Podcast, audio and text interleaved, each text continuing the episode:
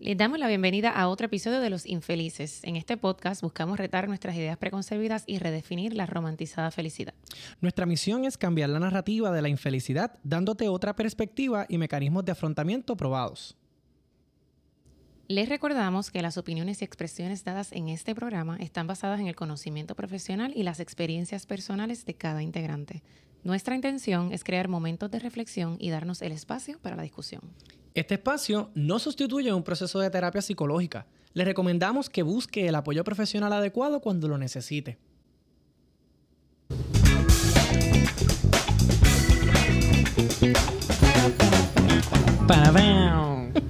Hola. Bienvenidos. Bienvenidas todos a este su podcast Los Infelices. Yo soy Emanuel. Yo soy Diandra. Y en el día de hoy tenemos a una súper, súper duper. tenemos a mi amiga y mi colega, la licenciada Eliana Muñoz Plata, psicóloga. Gracias. Hola. Hola. creadora de la página Elementos PR. Eliana y yo estudiamos juntos en maestría. En doctorado nos separamos cada cual, ¿verdad? Para sus distintos rumbos. Y la vida por circunstancias desconocidas nos volvió a unir nuevamente. y hoy hemos decidido invitarla porque tenemos un tema que es bien importante para nosotros. Nos, de hecho, nos une eh, en, una gran medida. Eh, y es el tema de las pérdidas. El título que le hemos puesto es ¿Cómo la sociedad influye en el manejo de mi pérdida? Fuerte, ¿verdad? Sí, bastante. Está, intenso. yo, yo, ¿verdad? Les había dado la tarea a, mis amigas aquí a que buscaran un poquito de research porque ya les gusta hacer las más facts de todo. Así que, ¿qué tenemos en los facts del día de hoy? ok, pues empiezo yo. Dale, zumba. La pérdida usualmente se se asocia con lo que es el duelo. Y en este caso, pues hablamos obviamente de una pérdida física, porque está, tenemos las pérdidas físicas y tenemos pérdidas emocionales.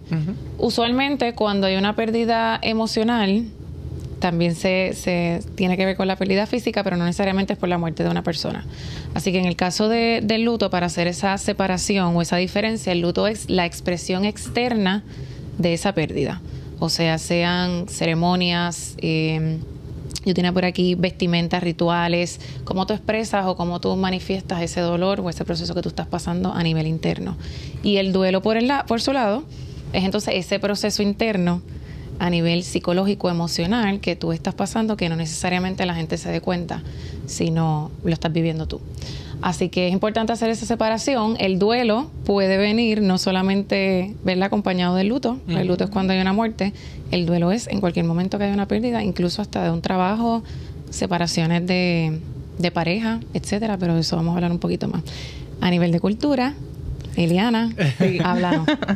bueno, yo había buscado anteriormente que, por ejemplo, en el hinduismo, como ellos creen en la reencarnación, ellos, por ejemplo, lo tratan de hacer lo más rápido posible. Y en un espacio de 13 días por lo menos, tiene que haberse culminado todo el proceso. Y antes de eso, cuando van a eh, cremar a la persona, entonces es un familiar quien hace esto. Eso es lo primero. Y lo segundo es que le ponen una lámpara o algún tipo de luz en la cabeza a la persona cuando están en ese proceso para que ese, eh, esa lámpara, esa luz guíe al, el alma para la próxima reencarnación. Así que es bien interesante porque tiene que ver mucho con la reencarnación, tiene que ver un montón con este próximo destino al que yo voy a ir y en eso es que se enfoca el, el hinduismo específicamente. Así que creo que eso es algo bien interesante y de alguna manera u otra tiene que ver también con cómo nosotros manejamos las cosas en el sentido de poder soltar a la persona, este poder cerrar esa parte en donde cuando ya físicamente no está y así por el estilo. Sí, esas creencias, como esas creencias o lo que nos sigue, seguimos heredando culturalmente, forma o le da, ¿verdad? Le da esa forma al proceso que nosotros creemos que tenemos que pasar al momento de que uno enfrenta una pérdida.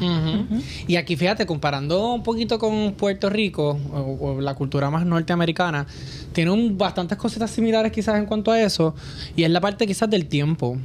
Obviamente después del COVID las cosas cambiaron significativamente y la manera en cómo nos obligaron a hacer el duelo fue bien rápida, fue un fast track y es como que ni, ni, ni ese espacio para sentir, uno sentía que tenía.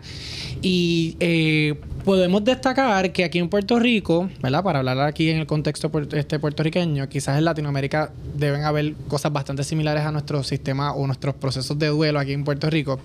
Y es que aquí, una vez se anuncia la muerte de la persona, pues, obviamente pues está el dolor, está la familia bien este, triste por la situación y comienza entonces la decisión familiar entre eh, lo que nos entrega en el cuerpo, ¿verdad? Porque pasa por, por, por, no necesariamente por ciencia forense, porque no, no fue quizás un crimen, no siempre va a ser un crimen, pero pasa en el hospital para el proceso que tienen que hacer, para preparar al cuerpo, para poder entregárselo a la familia. Entonces, en ese trámite, la familia está deliberando si lo creman, si lo van a velar, pues cuántos días lo van a velar Ahí entra también el asunto de, los féretros, eh, que pues, vamos entonces a ver cuáles féretros hay, pues dónde lo vamos a enterrar. O sea, hay un sinnúmero de cosas que pasan en un periodo de tiempo de como tres días, cuatro días, que uno tiene que tomar estas decisiones para cuando nos entreguen el cuerpo de la persona fallecida.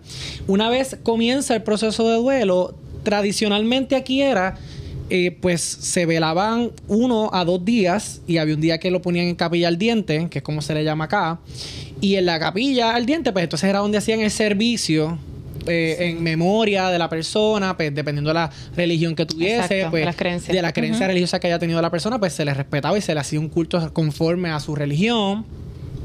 Y entonces, luego de ahí, pues usualmente al mediodía del día próximo, íbamos todos en caravana saliendo de la funeraria hasta el cementerio a enterrar a, ese ser querido que ya no está físicamente con nosotros. Ahora bien, de las complejidades que pasan en los, velorios, algo en común que tenemos aquí nosotros, pues que hemos tenido pérdidas de padre y madre en, en, ¿verdad? los distintos. Diandra peleó a su papá, yo peleé a mi papá y Eliana peleó a su mamá. Correcto. So, mm, las cosas que a nosotros nos daba mucho, o podemos hablar, yo voy a hablar por mi experiencia, cosas que me daban mucho estrés a mí, era como la gente queriendo decir las mejores palabras, a veces decían palabras que eran como que esto no es una palabra de consuelo, aunque yo sé que viene de lo más profundo de tu corazón y viene con muy buena intención. Pero esto no me va a resolver el problema que yo tengo ahora mismo, que es que tengo que afrontar que esta persona que yo amo se me acaba de morir y no va a haber forma de cómo regrese. Es eso mismo, es la, la incomodidad de que para nadie es cómodo ver, o sea, dar ese consuelo. Literal. Y literalmente nos quedamos sin palabras. Es como, ¿qué puedo decir? Y tratas de rellenar ese vacío porque quizás estás siendo espontáneo, porque en el momento uno se queda como en blanco y cómo puede ser y cómo habrá pasado y nos concentramos en el que habrá pasado. Y entonces cuando llegamos ahí que vemos a la persona es como que, ay, lo siento mucho, y pero... entonces empiezan a hacer preguntas uno de, cómo, murió, de qué fue lo que pasó. Propio. y, y segundo, como, bueno, pero por lo menos como tienes a tu mamá, por lo menos ya tu papá tenía, o sea, ya había tenido una vida y fue feliz con tu mamá. Y entonces esas palabras de consuelo que, usualmente pensamos porque nos pasa, usualmente pensamos que, que la persona va a decir, sí, pues, por lo menos, ¿verdad? Qué bueno si lo vemos de esa parte, pero realmente una muerte rara vez, vamos, nunca tiene consuelo. Hay un proceso interno que, que las personas están pasando que es inevitable y que nada de lo que uno diga va a pasar la manito o, va, o va a suavizar ese duelo. Yo creo que también tiene mucho que ver con el asunto de que queremos proteger a la otra persona, así que decimos cualquier cosa que nosotros pensemos que puede minimizar ese dolor. Pero la realidad es que el proceso debería de ser de acompañar, no de querer proteger, porque la realidad es que no hay manera que me puedan proteger por la pérdida de mi mamá. No hay manera. Eh, por lo tanto, el proceso de acompañar es sumamente importante. Eh, yo recuerdo específicamente el primer día de la funeraria de, de mami. Eh, una amiga mía que yo no veía hacía muchísimo tiempo llegó y una lo que ella me dijo fue lo que yo creo que me sostuvo en el proceso y fue este proceso es tuyo, esto no es de más nadie. No permitas que nada de lo que pase o de lo que te digan te afecte, porque este proceso es tuyo y con tu mamá. Y para mí eso fue... Para, sí, para mí eso fue... Te tienes que enfocar en eso. Ella, había, porque ella, había, ella había perdido a alguien. Ella perdió a su papá. Sí. Ella había perdido a su papá. Y ella rescató esa experiencia, ese, ese sentir de ella y me lo dio a mí. Y yo estoy infinitamente agradecida con ella porque la realidad es que en esos dos días fue para mí o sea, fue clave el yo pensar, este proceso es mío, lo que las otras personas estén pasando, el llanto, todo lo que le pueda provocar, eso es de ellos también. Claro. Pero mi proceso es, mío y yo lo tengo que pasar de esta manera. Pero... Cómo te funcione. Claro, lo que le funciona a uno. Pero a la misma vez es lo que estábamos hablando eh, hace un ratito, que es el, asunto este de queremos proteger o queremos llenar ese vacío de palabras. Eh, y el asunto es acompañar, en realidad. Yo creo que eso es la, lo, que más necesitamos hacer en ese proceso. Si nos creemos que tenemos que decir algo, no, necesariamente tenemos que decir Con tu silencio y tu presencia me parece que es más que suficiente. Y usualmente es como tú dices, la gente, o sea, lo hacemos con buena intención, pero usualmente hay gente a veces hasta que dice, ay, es que no, no sé ni qué decirte ni, ni cómo te debe estar sintiendo porque si mi mamá se muere, yo me muero. Y entonces ahí ah, pues es ya te dijo algo. Ahí es como... Mm, si lo hubiera dejado en, pues, no sé qué decirte. No sé qué decirte. y, uno es como, sí, yo también pensé que me iba a morir, pero pues estamos aquí, la vida sigue y voy a, voy a ir descubriendo, ¿verdad? En el proceso cómo, claro. cómo enfrentarla y cómo vivir con esta nueva realidad. Literal, sí. No, definitivamente. Y yo creo que es importante que tengamos claro que ¿verdad? No hay una, no hay una manera este, específica que lo debes que hacer por esta línea. Yo creo que es como dice Eliana. La responsabilidad o el mindset que usted tiene que tener para entrar a intervenir en un proceso de duelo de alguien que no es su familiar o que no tiene que ver con usted, sino que usted está en un rol de amigo, eh, pareja, lo que sea. Yo creo que lo más importante es que usted tenga en su mindset que su trabajo es acompañar. Sí. Tengamos, todos, tengamos. A nosotros nos encanta la parte práctica. Yes. Hay muchos podcasts que hablan de las emociones, pero nosotros habíamos decidido que íbamos a que la diferenciación iba a ser pues dar herramientas desde el lado obviamente de, de, preparación que ustedes tienen, que en el caso de hoy pues Eliana está aquí, más pasó por el proceso. Puntos prácticos que, que uno pueda, cómo uno puede acompañar en ese proceso si no es la persona que está pasando por el duelo. Yo creo que es la presencia. Es tu estar. O sea, no, no, no es menos que tú estés al lado de esa persona que tanto quieres en silencio. Para mí representa muchísimo. Y acuérdate que en el, en el proceso de duelo, cuando uno pierde a, por ejemplo, en mi caso, que yo perdí a mi papá, mi papá y yo teníamos una relación súper afín, era una, una relación bien bonita entre él y yo. Y que alguien me dijera algo o de lo bueno que papi había sido, o, de las cosas grandiosas que él había sido, como que qué lindo, pero realmente no, yo no quiero escuchar nada. Y si algo al principio yo estaba medio, medio frustrado, era el asunto de la pandemia, porque mi papá lo quería muchísima gente. Yo sé que en el velorio iba a estar lleno, pues por el asunto de la pandemia, pues tuvimos que hacer un, servicio con gente bien específica, limitado. pero, se, pero se proyectó, el servicio se proyectó en la iglesia y este y como más de 400 personas se conectaron en, el, en el velorio. Wow. Y si algo yo puedo agradecer en ese proceso fue que la gente no me podía abrazar. no, no, tenía el break de acercárseme y decirme algo porque yo estaba como en, en una pausa y yo literalmente me, estaba haciendo cargo como que mi hermano y yo nos estábamos haciendo cargo del culto de, de que se iba a hacer de celebración para, para la iglesia de, la vida de mi papá. So, yo estaba como que en piloto automático. Yo estaba como que, ok, vamos a hacer esto, vamos a hacer esto, y el culto va a ser así, estarán las canciones favoritas de papi, y esto es lo que vamos, y ya, y vamos a cantar, y todo, todo quedó chévere. So, cuando yo me siento en el servicio, ahí es que yo dije, ok, this is happening. Ya esto pasó. Entonces, en el momento de COVID, acuérdate que estamos esperando casi siete días tuvimos que esperar que nos entregaran el cuerpo porque había un, un, montón de, personas muertas esperando que le prepararan los cuerpos para entregarlos. el proceso tomó tiempo. Sí, la realidad es que el, fenómeno completo de lo que es morir durante pandemia ah. es otra cosa completamente distinta. Este, incluso el proceso de duelo es distinto. Eh, el acercamiento a, lo que es la muerte fue bien distinto. Eh, así que debe de haber sido bastante complicado en el sentido de cómo me siento, cómo lo interpreto. Eh, y qué tengo que hacer. Y exacto, cómo lo manejo. Pero fíjate, en el caso volvía, cuando dijiste la parte de si algo agradecí fue que no estaba la gente físicamente cerca para que no me abrazaran. eso es algo bien bien puntual, porque puede haber gente también que le guste que, le guste que, lo abracen. Que lo abracen y que ahí sienten como el confort y el acompañamiento. O sea, que el acompañamiento también puede variar, de, depende de quién lo esté recibiendo. Sí, no, quizás quizá la manera en como yo respondí fue quizás bien egoísta y yo dije como que este es mi duelo. Y en verdad yo ahora mismo no puedo acompañar a nadie porque este es mi duelo. Y yo no quiero sentirlo como lo quiero sentir. Y yo quería estar al lado de mi mamá, mi hermana y mis hermanos. Como que yo no quería a nadie más.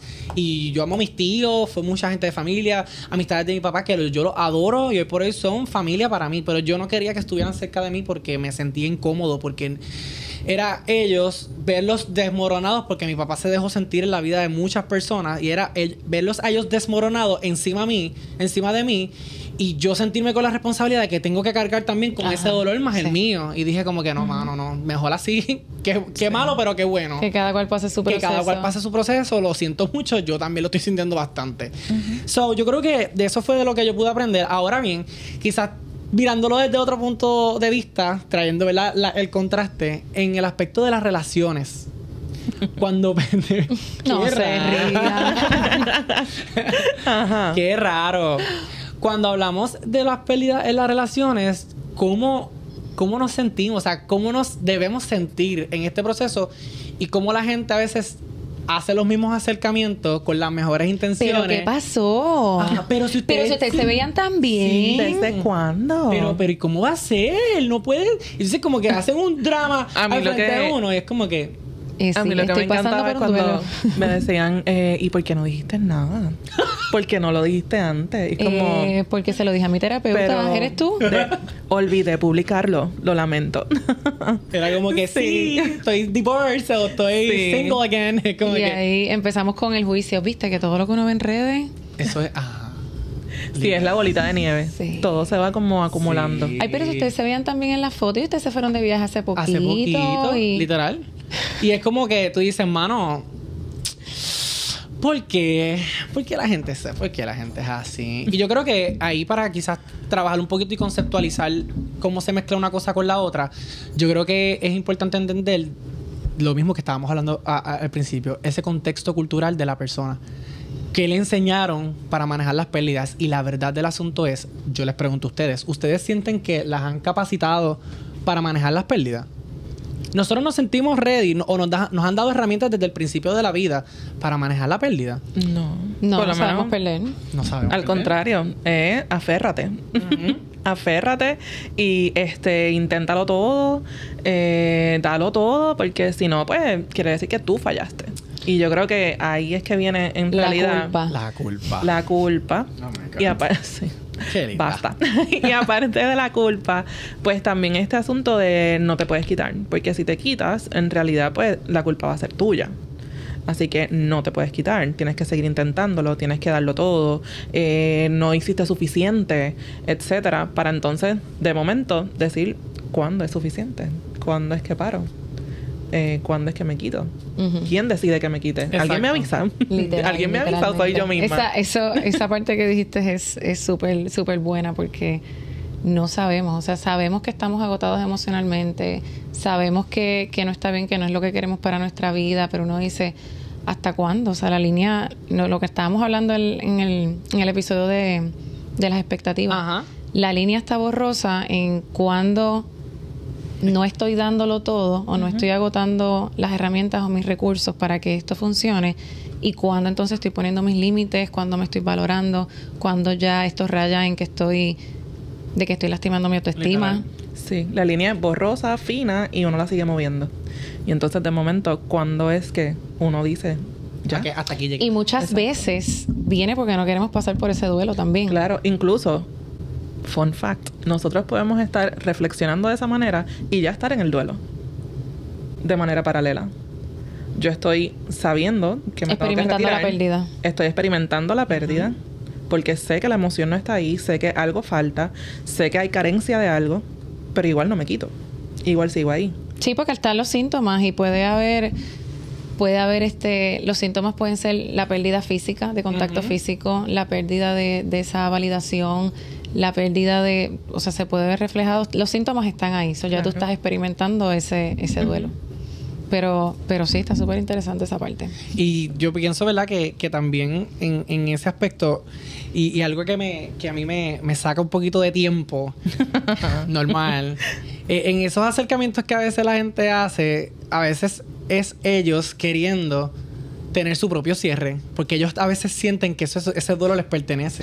Y es que la gente también, cuando nosotros experimentamos la pérdida, también ellos están experimentando su pérdida a través de la experiencia que estamos viviendo nosotros, porque se sienten tan relacionados con nosotros y son, pues, por ejemplo, tú que eres mi mejor amiga, tú sentiste mucho la pérdida que yo tuve con, con mi ex, o sea, y pues, pues eh, tú lo manejas de otra manera distinta, pero quizás otras personas que no son tan allegadas como tú o que son tan cercanas como tú, que estás todo el tiempo ahí conmigo, hacían preguntas que yo quizás en ese momento no estaba preparado para contestar. No, no la quiero contestar porque me duele todavía, porque estoy manejando la culpa, porque estoy manejando cosas en, en mi mente que ahora mismo no estoy para responderte a tu duelo. Como que, mira, mi, mi, mi, responsabilidad fue decirte esto se acabó y como que ya, y hasta aquí quiero establecer la línea contigo porque ahora mismo yo estoy manejándome como para tener ahora que manejarte a ti. Entonces, es como que no, no, vamos a establecer ese, esa pauta, tú acá, yo acá, en lo que yo me cojo mi break yo respiro, proceso, tengo mi, mis subes y bajas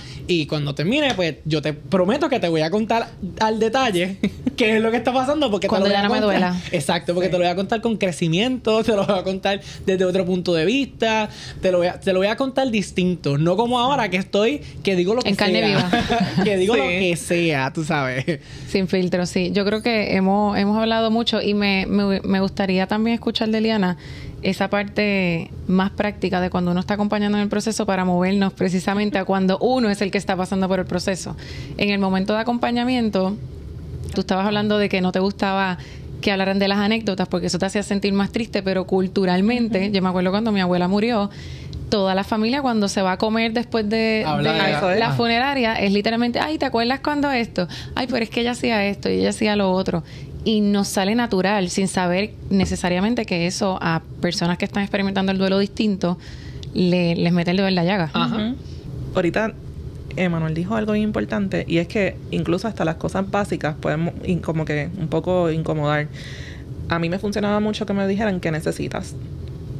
Y en ese momento yo decía, yo necesito estar sola o yo necesito, eh, tengo esto pendiente y pues necesito que eso alguien lo maneje porque no voy a ser yo, no tengo la oportunidad. Sin embargo, sé de otras personas que le puede molestar. No me preguntes nada. no necesito nada de ti. Necesito que la persona que falleció esté viva. ¿Me puedes ayudar? No, me la puedes traer de vuelta. Y se oye crudo y se oye como que... O sea, dice, diablo, pero como que bájale 10. Sí. Es como que sabes que es que mis emociones están así yo me estoy sintiendo, tengo coraje, estoy experimentando una tristeza profunda que no había sentido, se me desprende un canto de cuerpo ahora mismo que, que tengo que cremarlo, tengo que enterrarlo. Reconstruirlo. tengo que reconstruirlo y es como que tú sabes que, mano, me, me, duele, pero ahí viene algo puntual que había notado aquí en, mi, en mis apuntes. Y es que la sociedad nos dice a veces cómo nosotros debemos sentirnos en las pérdidas y no nos da el espacio de manifestarnos estamos muy acostumbrados a solamente ubicarnos o sentirnos de una sola forma en la pérdida, pero no estamos acostumbrados a sentirnos como nos tenemos que sentir, ¿verdad? Con un manejo saludable de las emociones. Si yo me siento mal o si yo me siento triste o me siento con coraje, pues yo tengo que buscar la manera de cómo canalizar mi coraje y tengo que dejarlo salir. O sea, el, el tratar de como que proyectarme que estoy todo bien, que estoy todo feliz, eso hasta puede ser hasta un mecanismo de defensa que tú mismo tienes para evitar sentir el dolor. Pero eso es algún proceso interno que tú estás teniendo. O para que las personas no se te acerquen a Claro, para que no, si él se ve muy bien, como que él, está bien. Pero mira, sabes que como que en ese momento del duelo hay emociones que tú tienes que experimentar. Yo lo había dividido entre la culpa. Cuando está esa separación física o la muerte de un ser querido, ay, no sé si le dije lo suficiente que, que lo amaba no lo visité lo suficiente, ya no vamos a poder hacer esto, ya no vamos a poder hacer lo otro. Y entonces la segunda etapa, la reconstrucción de esa nueva realidad de que la persona no está, ¿qué voy a hacer con todo ese aprendizaje de, ok, pues si no se lo di a mami en tu caso, tengo la oportunidad de dárselo a papi.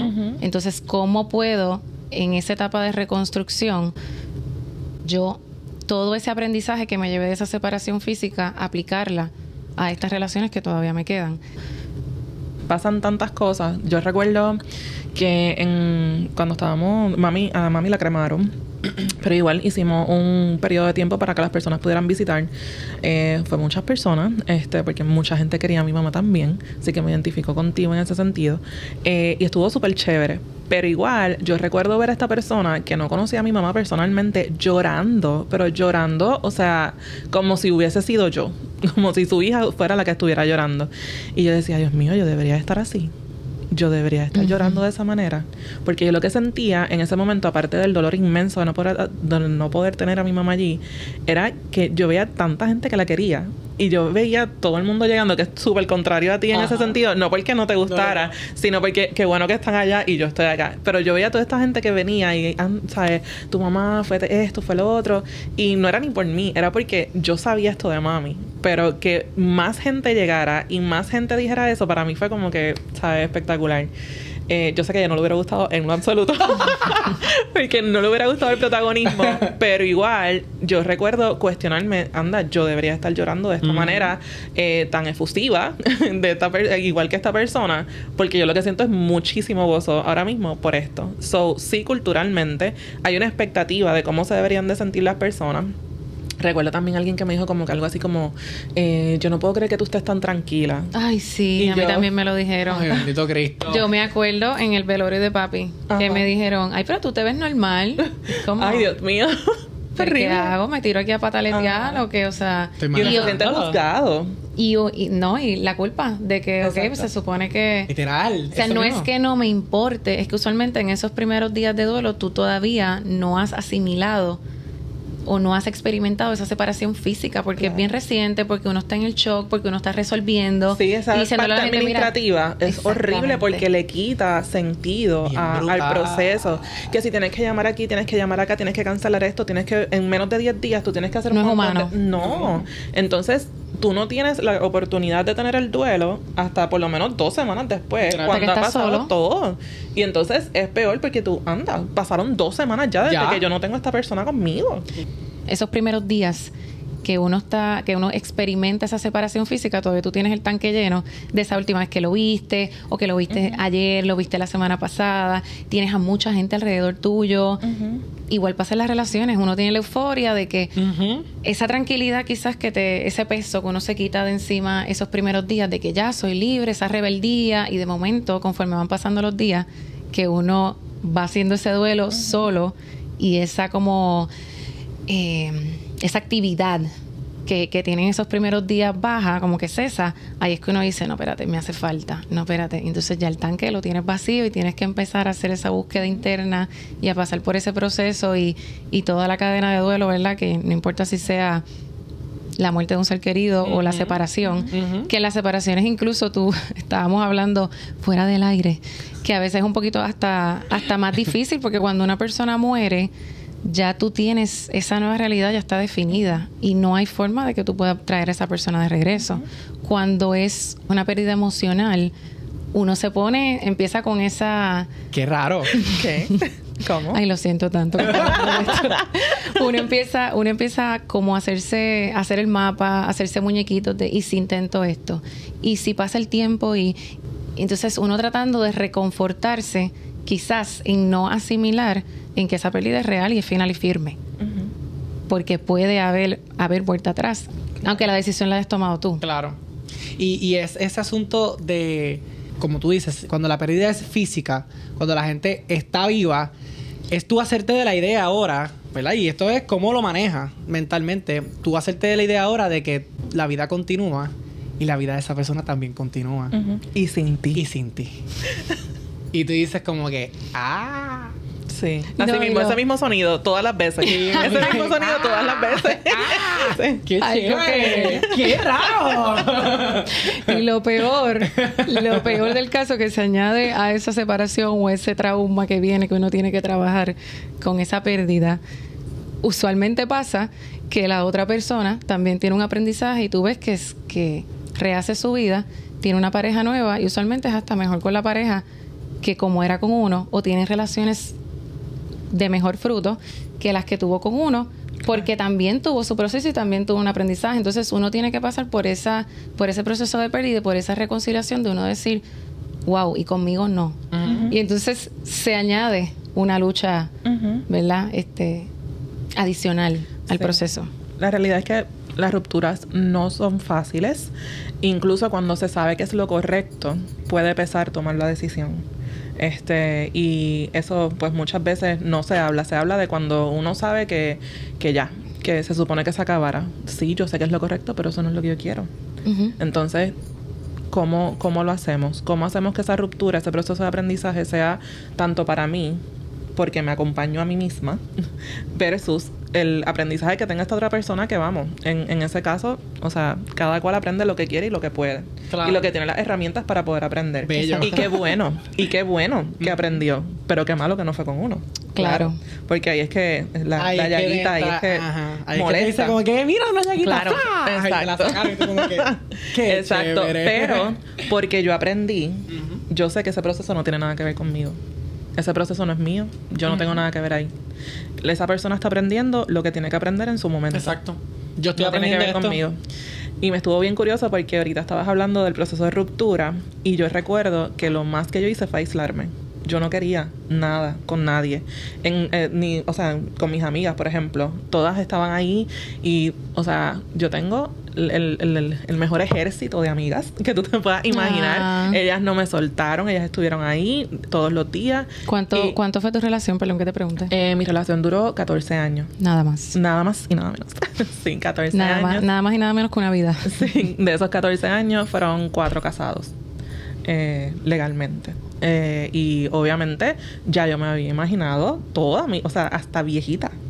con, con esa, persona. La cuestión que no se lo pone en la cabeza. Pero esa es la cosa. Ahí está. Nosotros nos trazamos como que esta línea de tiempo y nos aferramos, porque otra vez nos enseñan desde pequeños a que nos tenemos que aferrar, tú tienes que seguir fajándote, tú tienes que darlo todo. Acuérdate no quitarte, porque si te quitas, viene la culpa. Mm. Eh, tú no lo hiciste lo suficiente, no hiciste lo correcto tampoco. Y la realidad es que es muchos procesos a la misma vez. Y ahí en esa misma línea entra este punto que también anoté, y lo voy a leer tal cual. Cuando el duelo que tienes es a raíz de que una relación que tuviste fue una distinta a la convencional, la gente usualmente tiende a señalarte porque fue tu culpa. O sea, porque la relación en esa expectativa que tú estás hablando no se parece a lo que habíamos trazado o a lo que habíamos delimitado socialmente, que era una relación correcta. Pues entonces ahí a veces la gente se siente hasta en este poder de ir sobre ti y decirte como que es que pues, yo te dije que eso Me pasa cada vez que me preguntan, por ejemplo, cuánto duró y yo explico que son 14 años lo que duró. Y dicen que no luchaste suficiente. 10 años de novios.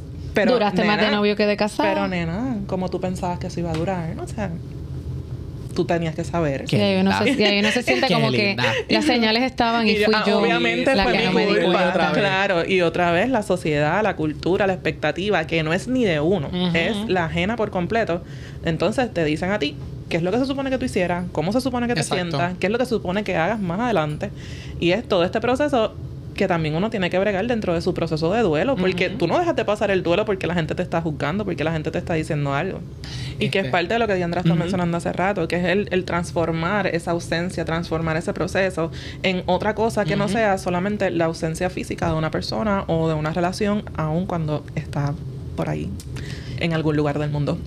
y esa reconstrucción se es necesaria en cualquier tipo de pérdida, porque usualmente em, le hemos, le hemos dado duro hoy a, las pérdidas físicas y a las de relaciones, pero esa realidad que tú dices que uno ya se imagina la vida, pasa con los trabajos, pasa con todo, hasta cuando tú pierdes una casa o lo que sea, ya tú tienes tu vida set, ya yo tengo mi vida set, ya yo tengo mi pareja, ya de aquí, ok, como tú siempre haces, done.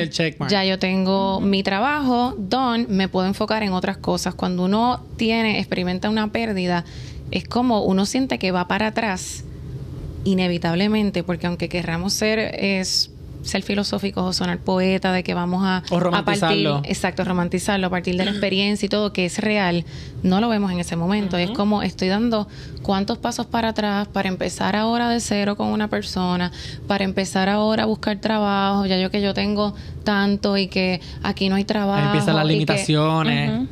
Y empezamos porque, tenemos las emociones a flor de piel. y tendemos a, ser pesimistas. Y entonces no vemos como tú dices, cómo le puedo dar el giro a, esta situación y verlo desde, bueno, realmente, ok, perdí, en el caso de un ser querido, pues no aplica, pero en el caso de relaciones o de trabajos o, bueno, realmente, yo no puedo, como que cuáles son mis limitaciones para conseguir una relación mejor, o sea, si esto se terminó es porque no cumplía con todas mis expectativas o sea por porque tú lo hayas decidido o porque la otra persona lo decidió, porque si la otra persona lo decidió, hay veces que nos sentimos peor cuando debiera ser más fácil porque no está en tu control. Y es que no perdemos a esa persona, perdemos la vida que teníamos con esa la persona. La idea, idealizamos. La idea que teníamos de vida con esa, el plan de vida que habíamos trazado con esa persona, lo perdimos. Y ahí es donde está el trigger. Porque la vida continúa, volvemos, los que nos quedamos vivos aquí, la vida continúa, la vida sigue. Todo se, todo se va a cambiar, Y pues esta persona que ya no está contigo en esta relación, pues va a estar rehaciéndola con otra persona o va a estar rehaciéndolo de la manera que la quiera rehacer. Pero ahora, nosotros quedarnos en ese y en ese vaivén de como que, ay Dios mío, otra vez esto, como que yo tenía este plan para tener a, mis 35, yo iba, esta era la meta que yo tenía, esto es lo que yo quería alcanzar y no lo estoy logrando. Es como que... reconstruirse cuesta, empezar cuesta. Y es porque estás haciendo el trabajo, porque es que en ese momento, cuando tú lo estás haciendo bien, yo pienso que la fórmula correcta, ¿verdad? En mi opinión, subjetividad, pero un poquito basado en evidencia, cuando tú te miras hacia adentro, cuando tú comienzas a conocer a esa nueva persona que sale de ese dolor, de ese lado eh, profundo, vulnerable, cuando tú comienzas a conocer a esa persona, tú te das cuenta lo que vas a permitir de ahora en adelante y lo que no. Y ahí es que está tu aprendizaje. Y por eso es que yo soy fiel creyente de que no se pierde el tiempo, se gana experiencia. Exacto. Siempre no se pierde el tiempo. No hay manera de que tú perdiste el tiempo. Que te hubiera gustado que hubiera durado más, claro que, sí. que tú tenías la ilusión, la expectativa, el plan perfecto ahí al dedo, claro que sí. Pero tú, la experiencia que has ganado te va a servir para ese mismo tiempo y para esa misma vida nueva, reconstruida, que se supone que pase. Y esa es la transformación de uno mismo. No hay manera de, poder verlo distinto. Y dentro de, de las cosas que quizás podemos resaltar en el asunto de las pérdidas es que entendamos que no es un proceso lineal. El duelo lo vas a experimentar muchas veces. Sí. Y por el mismo motivo. Y como dice Eliana, el proceso es de uno. Y ni lo, ni lo cultural, ni la gente que uno tiene cerca, que aunque tenga buenas intenciones, tienen, ¿verdad?, su, su idea de lo que es el duelo por, conforme a cómo lo han experimentado ellos pero la relación que uno tiene con esa persona que falleció, la relación que uno tenía con esa persona que estaba al lado, que ya la relación culminó, eh, el ingreso en el caso de, o la estabilidad. Económica, ajá. Exactamente, o la dificultad que tuviste para, para conseguir o llegar hasta ese punto y de momento que se desmorone, lo conoce solamente uno. Así que uno tiene que, obviamente, buscar ayuda en el caso de que siempre obviamente aquí aquí siempre hay un psicólogo y hay dos. Así que somos somos partidarios de que uno tiene que buscar ayuda porque somos proterapia. Proterapia. Solamente pero terapia. Así que en el caso de, de, las emociones, siempre es bueno que uno tenga una persona que brinde una perspectiva nueva, que pueda guiarnos en ese proceso. Y ustedes, no sé por, lo, lo estoy diciendo yo, porque ustedes saben más de eso, pero... Y va por lo mismo que estabas diciendo ahorita, porque las emociones están a flor de piel. Muchas veces las emociones nos nublan y no nos permiten ver más allá de lo que está pasando en este momento, porque mi emoción es tan grande. Y yo siempre a mis participantes, a mis estudiantes, a cualquier persona, le describo la emoción cuando algo no, nos llena demasiado de mucha emoción, sea buena o sea mala, o positiva, menos positiva, es, imagínate un vasito con agua y le echas una gotita de colorante. Va a cambiar el agua por completo y es porque el colorante, que es la emoción, en este caso, la va a acaparar. Y así mismo son las emociones. Tú coges una emoción, tú estás ahí, tú eres el vaso, tú estás esperando que pase algo. Sí, lo contamina. llega la emoción y te contamina para bien o para mal. Porque todas las emociones que uno experimenta cuando se da esa transformación de esta persona que yo era versus la que soy ahora. versus la que soy ahora son muchas gotitas de diferentes colores ahí jangueando entre ellas todo el tiempo. Sí, porque tú estás en la ruleta de las emociones que nosotros usamos en terapia, tú le haces un spin y ella se queda así pegada corriendo. Y haciendo y haciendo las paces entre ellas. O sea, no, no, hay otra manera tampoco de, de, tratar de jugar con eso. Es tratar de hacer las paces con, con todo eso que tú estás experimentando. Y le, le, mentimos a la gente. Si le venimos a decir aquí, sé positivo, que todo esto va a pasar. No, yo no te estoy diciendo eso. Tú tienes que sentir. Te guste o no lo que estás sintiendo, lo tienes que sentir. Porque de lo contrario, no hay manera de que no fluya. Se va a quedar ahí. Imagínate que lo metiste en el cuerpo y está en algún lugar por ahí también vagando. Y hasta que tú no lo saques, ese coraje, tristeza, alegría, te puede dar alegría. Sí. O sea, te puede dar alegría. Puedes celebrarlo. Puedes sentir un nivel de paz tan inmenso que te echas a llorar por el nivel de paz que experimentas y te sientes culpable porque no lo habías sentido antes. Y esa es parte de la transformación también. Yes. Yo creo que, que también es. Vamos a los call to action para cerrar. Sí. Sí. Pero, pero, pero tenías una línea de pensamiento. Es que, es que es parte del call to action. Ah, ella. amiga. Yo, yo creo que aparte de. Obviamente, el duelo es un proceso. Y como dice el psicólogo Emanuel Jiménez del Toro, los procesos toman tiempos. Yo creo que, que, que el duelo... decirlo. Sí, aquí en la puntita de la lengua. Qué linda. Yo creo que, que los procesos toman tiempos y sí va a haber esa parte donde uno experimente el dolor, la tristeza, donde pues tenga esa intimidad con sus emociones, pero yo creo que es importante y dentro de, ese giro que nosotros le queremos dar en el podcast es ver la oportunidad, porque yo pienso que incluso hasta en una separación física de una muerte hay oportunidad. Claro. No vas a tener esa persona, pero estás experimentando algo que tú no habías experimentado antes y hay un crecimiento inevitablemente. O sea, yo haber pasado por la muerte de mi papá te hace tú crear unas conexiones más íntimas con la gente que, te queda. Que, de, que si no hubieras experimentado esa pérdida, no hubieras tenido ese learning de, ok, la culpa me está llevando a esto, que la culpa únicamente debe ser cuando es intencional. O sea, que si tú no haces algo con la intención, uno no debe sentir culpa. Quería decir eso. Mi amiga está fuerte hoy, está con el cuchillo en la boca. Así, afiladita. Afilada. Pero ver la oportunidad de que si no hubiera experimentado eso, en las separaciones, en el trabajo, en el yo no tuviera esta nueva visión que tengo ahora o no pudiera aplicar estas nuevas cosas que ahora la culpa me dicen que me hubiera sentido mejor si lo hubiera hecho. Exacto. Así que hasta en la pérdida de un ser querido hay una oportunidad y uno tiene que concentrarse en sentir, pasar por ese proceso, pero siempre tratar de obviamente agarrarte de lo bueno porque nunca el call to action va a ser eh, quedarte sumergido en el tiempo que sea, porque los tiempos son individuales. Puede experimentar el duelo en dos semanas, como otra persona le puede tomar dos años y eso es completamente válido.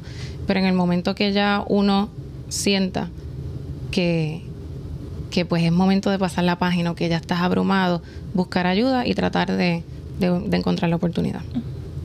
Sí, o sea, el, siempre el llamado va a ser a la reflexión, a esa reflexión que uno tiene con uno mismo, de, de y ser sincero también en ese proceso.